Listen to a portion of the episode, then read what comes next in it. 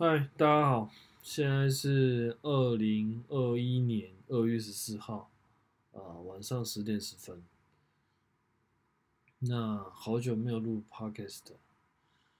最近刚好这段时间刚好研究了一些专案，那就是想说，呃，突然有一些想法，然后来跟大家分享一下这几个月来我看这些专案的一些心得。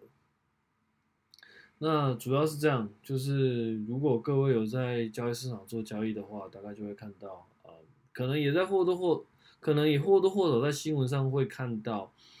啊、关于比特币的新闻。那几乎从去年的三月到现在，它基本上就是一路涨不停。然后就算从去年年底大概十月、十一月买，假设那个时候可能价格在一万七、一万八。现在可能都已经到五万了。那，嗯，所以在这段时间里面，有大概看了一些有关于这些比特币啊、嗯、以太坊等这些加密货币的一些专案里面程式码的内容。那我发现到一件很有趣的事情。首先，嗯，他们我们都可以把它称之为这些专案，称之为呃开放原始码专案，也就是说所谓的 open source。那嗯，不晓得各位听众知不知道什么是 open source 专案？那我大就就大概科普一下，如果听过了就呃就当做是呃呃参考一下。所谓 open source 专案呢，基本上就是定义为不特定多数、不特定人数的人。然后参与的一些软体专案，主要是软体，但事实上在现在的呃呃现在的开现在的那个社群的运作当中，其实不见得是软体开发了，它可能可能会有一些文件啊，可能会有一些呃有关于一些比较社群协作的部分，那不见得是软体，那基本上，但是它基本上还是以软体为大宗。那主要可以放这一些专案的平台有像 GitHub 之类的东西。那嗯，在我们现在的生活之中，大概你或多或少都会用到这些所谓的 Open Source 专案。我们先不要讲一些比较底层的，像是 Compiler GCC、LVM 之类的。我们举一些比较大呃大多数人可能有听过的例子，像 Android 专案。免税专案基本上就是 Google 所呃维护的一个开源 Open Source 专案。那嗯，它它的上层我们可以看到，大概就是呃，如果有写过程式的，可能就是它的 Application Framework。但事实上，它在最里面，它其实或多或少会用到一些像 Linux Kernel 之类的东西。那也因为这样，这个呃。Linux Foundation 啊、一些 Open Source 开源的开发者跟 Google 的那个关系，其实不见得是呃、嗯、很非常融洽的，因为对于呃、嗯、GPL 来说，其实 Google、嗯、做了蛮多事情去呃规避这个东西。那所谓的 GPL，它是一种 license。我们在开发我们做专案的时候，其实都会用一些 license 去规范说这个专案是可不可以啊、它的发布、发散布跟发布的条件是什么？那 GPL 就是比较严格的专案，因为它的精神是希望这些原始码可以一直被开放，然后不是成为某一些公司的嗯、自己开发出来，然后自己去商业牟利的工具。还希望这些程式码是有点像是。可以被分享，然后可以被散布，然后可以让大家都有权利去阅读，然后甚至修改。那 GPL 就是比较严格，它基本上就会规定你在使用有关 GPL license 的 open source 专案的时候，你必须要在你的呃专案里面去公开原始码，所以它相对来说是比较严格的。那对于 Google 来说，其实它就做了蛮多事情去规避。这件事情，因为他他们可能有一些东西，他们必须要，呃，是属于他们，他们认为是他们自己的，呃，财产或是什么的，所以他们呃去做一些方法去，嗯，算是有技术性的规避。好，那讲回来就是，所以在我们的日常生活中，其实我们或多或少，它已经散布在我们的日常生活中了，包含一些，比如说像，其实 Apple 也是有，Apple 在里面也有用到很多 Open Source 专案的技术，比如像 LVM，这是一个很底层的。呃 c o m p i l e 技术，基本上你只用过 Apple 生态系的，基本上大概就会用到这个东西，只是你可能自己不知道而已。那甚至往更更嗯更宏观的角度来说，你现在用的嗯，比如说像 Google Chrome 啊、Safari，甚至像 Microsoft Edge，然后还有你用的网页，其实几乎每一个地方都有 Open Source 的影子。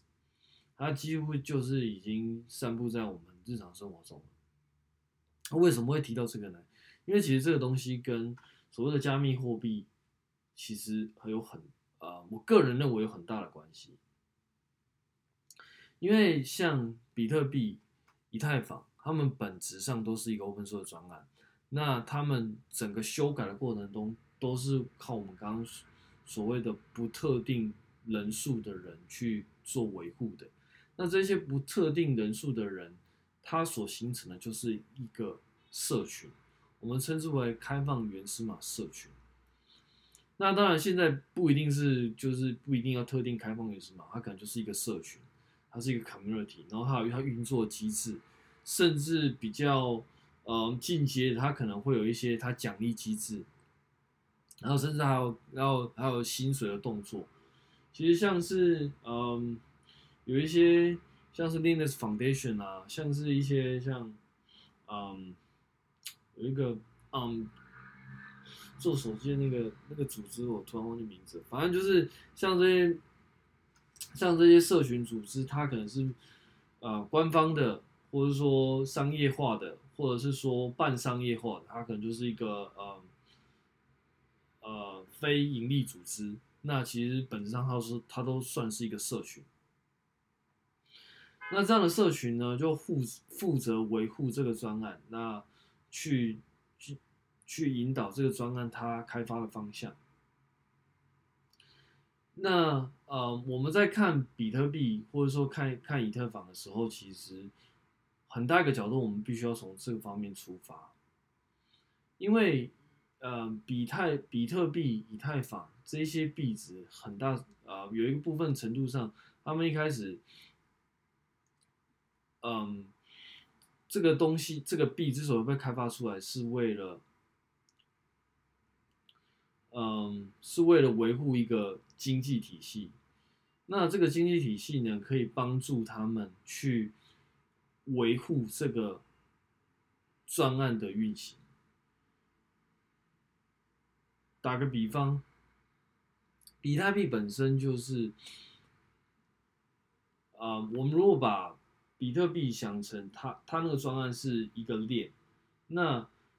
这个每一个链它是由一个一个的区块所组成。我们刚刚有提到，比特币它本身是一个公司的专案，所以如果你要去去嗯，有点像是去形成或者说去产出这一个一个区块，你必须要有电脑去执行。那你要去用电脑执行这个专案，你就必须要由这些所谓不特定人数的人去开电脑，然后使用他的电脑的资源去运行这个专案。那，呃，我们先不要讲不可不可篡改，但至少你要让他做这件事情，但是又又要保证他不会。做一些恶意的事情，或者是说又要防范他做一些恶意的事情，去搞坏你整个专案的运行。那这个机制就是 Bitcoin 它本身一开始出啊、呃，我个人认为是一个出发的基点，因为它用这个它在每一个区块的嗯生成的生成决定的时候，是呃顺带去生成一些钱的一一些 coin，然后用这个 coin 当做一个奖励机制，然后让这个 coin 可以呃让大家会去争取这个 coin。那因为这个 coin 它本身是呃根据你经济模型，像比特币它可能就是有限量的，那就此它形成一个经济机制，那这个经济机制会让如果你相信这个经济机制的人，他就会变成一个有有办法去交易的一个动作，那在这个交易的过程之中，它就产生了相呃你你。你呃，相信的价值存在。简单来说，就是说，当你我们今天在交易一个东西，基本上都呃，我们在交易的其实是我们在交易的这个媒介，其实是我们交易我们所相信的那个价值。比如说，我们讲钞票好了，因为每个人相信政府，或者说相信这个中心化的组织，那它能够维持一个政权，那。借由这个政权的法令所规定出来的币，我们认为这个政府它还是可以有一定的公信力存在，那它有一定的经济价值存在，它整个社会可以产生一定的经济价值，那它所发出来的币就有它的，我们就认为它是可以呃，它是有一定价值存在，所以我们会愿意拿这个币去做消费，那。对方看到这个币，因为他也在可能也在同一个法定政府状态之下，所以他也认同这个币，所以在你们双方都认为认同这个币的情况之下，这个交易才有办法完成。那在比特币的状况其实也是如此，所以说大家都认为，你今天这个用电脑所生成出来的钱，它其实上是一个很虚幻的东西，但。就算在虚幻，只要在这个在这个系统下，大家认可这个价值，愿意拿这个价值去做一个呃数值上的交换。比如说，假设你用用这个东西去卖一万美金，那今天有人拿一万美金去买这个，那基本上在这个瞬间，这个一万美金的价值就是存在。我们先今天先不讨论一些其他的呃更实质上的价值，因为有些人可能会认为说。这基本上都在炒作。其实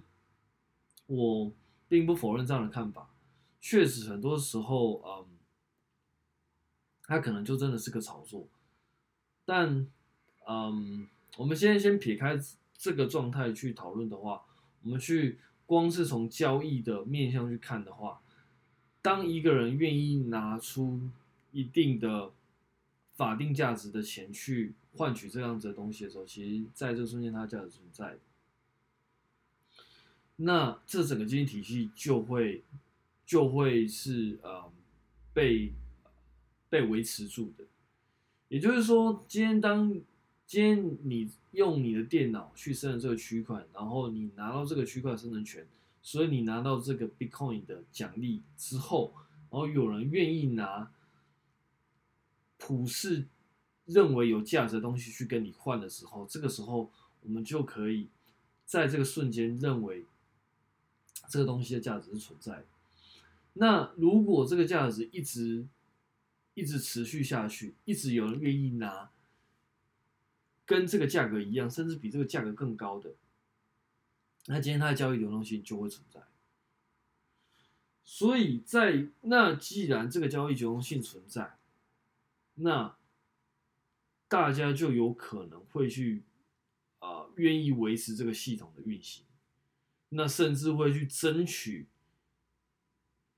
这个系统的运行的权利。你可能就会希望你自己有更啊更强大的电脑，或者说更强大的呃资本去运行这个系统。那这就是矿工的由来，因为。嗯，当每个人都愿，当呃，当有一些人愿意花他自己的呃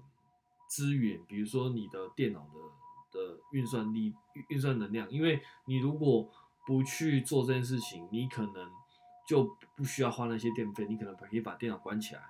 甚至你可能可以把你的电脑去用去做其他地方。所以，其事实上，在这个时候，你事实上是有花你的资源下去，你是有花成本的。那当你愿意去花你的成本去做这件事情，然后去争取那个价值的时候，嗯，在比特币我们把它称之为挖矿，因为你花你的成本，然后去去挖，嗯，争取区块链出块的那个权的的权的责任。那你做完这件事情之后，然后你可以。呃，拿到一些拿到一些回馈，那这个这整个机制就就形成我们现在比特币的运作机制。那嗯，那这个东西跟社跟社群有什么关系呢？因为当自从大概啊二零一四，哎，我突然忘记确切日期，自从第一个。嗯，交易的状况，交易的那个案例成功之后，那这刚刚讲的这一些矿工，他就形成一个社群，因为就开始有一群人，一群人会去关注这个专案，然后甚至去贡献这个专案，然后去维护这个专案，甚至去引导这个专案，然后也有，呃。一群人认可这个东西的价值，然后愿意用一些普世认为有价值的东西去做交换的时候，那这个社群基本上它就它等于是在，嗯啊、等于是在维护这个这个专案。那这个东西跟，嗯、那为什么会讲到这个社群呢？从我们刚讲到现在，其实我们一直都 focus 的是在你愿意拿我们普世认为有价值的东西去做交换。那在这个时间点，我们有交易，然后有产生价值，然后有有流通性。但是社群基本上，它所代表的，就是所谓的呃，我们在我个人认为，在我们投资上是。呃，认为所谓的基本面，因为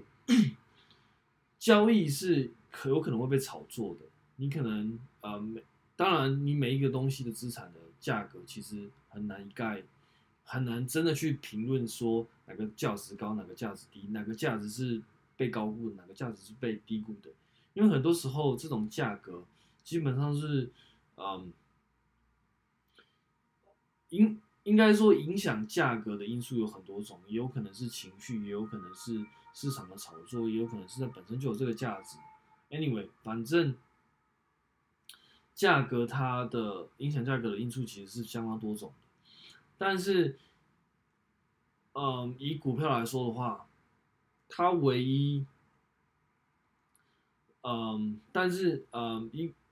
以公司面来说的话，它可能就是。它的本身是有它的商业价值存在，那这个商业价值去让大家认为这间公司它可以赚钱，然后这个，然后这个，然后所以他愿意拿某一定定量的钱去买这个股票，我们把它称之为这个这个价格是有呃一定的商业基本面去做支撑。那我们现在讲的基本上就是，呃，我们在我们在呃我们在讲的基本上就是，我们能不能从社群，或者是说社群是不是有它的基本面，或者说专案的基本面去支撑这个交易的价格？如果我们把，如果我们呃，我们再举个例子，像汤姆熊好了，像汤姆熊，他可能会发呃。像我们去游乐场，他可能就会发一，你可能用一百块，然后去换一些游戏币，然后这些游戏币呢，我们用这些游戏币在这个游乐场里面去做游玩的动作，就是比如说打那个什么，打一些街机啊，或者说打一些赛车啊，那 你愿意拿这些钱去换那些币，事实上你是在换那些服务，你是在买那些服务。本质上你是在嗯用这些钱去呃享受这些服务，你享受呃你享受这些电玩所带给你的快乐。那基本上，嗯，这一些专案，我们可以从嗯服务的角度来切入。它，所以从服务的角度来切入的话，就等于就是说，你拿我们刚刚讲的这些，不管是美金啊、台币啊，你拿这些钱去买这些币，基本上你就是在，我们如果把它视为在买这些服务的话。那这些专案就可以把它看成是提供这些服务的商业，嗯，非商业的社群公司。那在如果从这角度出发的话，你那一些币它的意义就不只是，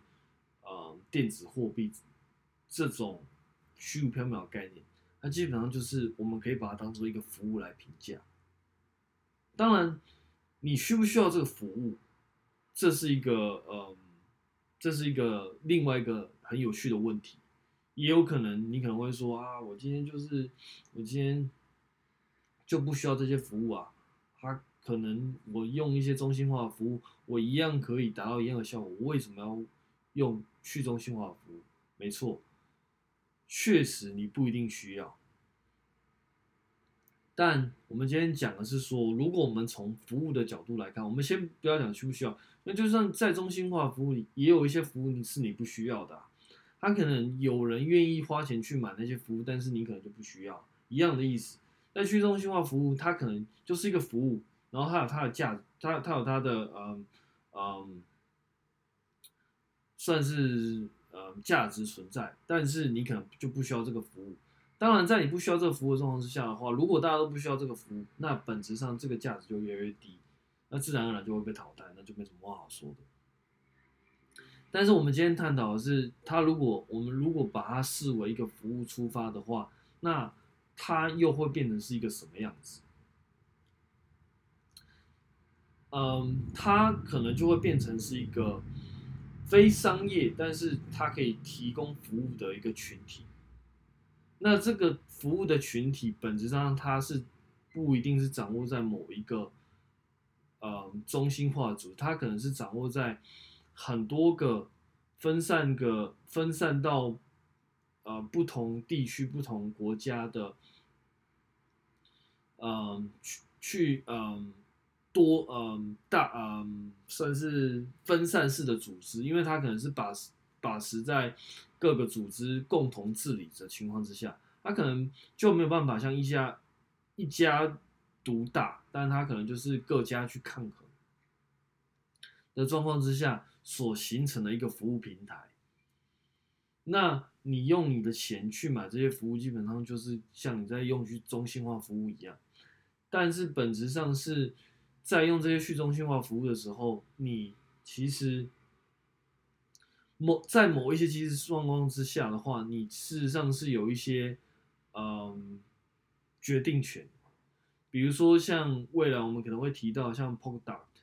之类的专案，基本上会让持有这些币的人可以拥有治理这个专案的一些权利。当然，它这些机制是为它这些机制。既要让你有权利参与，但是又不能让你有权利去做，在这个专案去做恶意的事情，不然的话，这个专案就没有办法维持下去。所以这个这个机制其实就设计的相当复相当巧妙。好，我们拉回来，这些服务其实事实上它不是，它已经不算是很新奇的东西了。就像我们刚刚一开始提到的。嗯，开放原始码其实已经嗯被很多社群维护很久，所以事实上，如果我们把 Enjoy 他们想的是一个服务的话，事实上我们早就已经在用这些服务了，只是说这些服务它后面可能嗯有一些服务可能是维护在就是真的是开放源码贡献者。像啊、一些像我们刚刚有提到的，像 GCC，或者说像一些像是 JavaScript、JavaScript Core，那他们可能有很多人是所谓的呃自开放的是码贡献者，就是用自己的休闲时间去做贡献的，也有可能背后是来自于大公司的资源，所以事实上。这就是为什么一开始说这个 community 的组成，这个社群的组成是由不特定的、不特定人数的人去所维持起来。它后面可能是一个中心化的组织，也有可能是一个嗯单独的个人，他只是因为热情然后去参与的。那这样的服务，事实上，呃，如果我们把它定义为服，我们把 Enjoy 定义为服务的话，事实上它已经。我们已经用这个服务用很久，只是说现在我们在这个服务的使用上多加了一些经济上的元素。对，那这样子会有什么？会有什么有趣的点？第一个是说，在以往经营这一些 open source 专案，很大一程度上取决于贡献者本身的热情，所以很多时候就变成是说。当你想到，你可能就做；当你呃没有没有时间，或是啊、呃、没有呃没有兴趣的时候，你可能就放着。但是借由比特币、以太坊这样的经济的呃元素进去，它可以让整个专案的运行变得越来越顺畅，因为它自己就是一个经济体系。如果说这样的服务是有有人所需要，那这样的经济体系又能够，这样的经济体系又能够真的去呃呃完整的去运作起来，那就有可能，那我们刚刚所提到的那些币，它就不只是所谓炒作上的价值，它也不是虚拟的，它事实上是有一些服务，或者说有一些基本面在做支撑。那这个时候，我们在看这些东西的时候，我们或许就可以从另外一个角度去分析这件事情。好，嗯，今天已经二十七分了，大概就先这个样子。那嗯，我我分享的这些 pocket 基本上都会。我会先接下来这段时间，我大概就会做一些实验。那我会一周讲一些比较科普、比较商业化的东西，可能是关于区块链，可能是关于一些嗯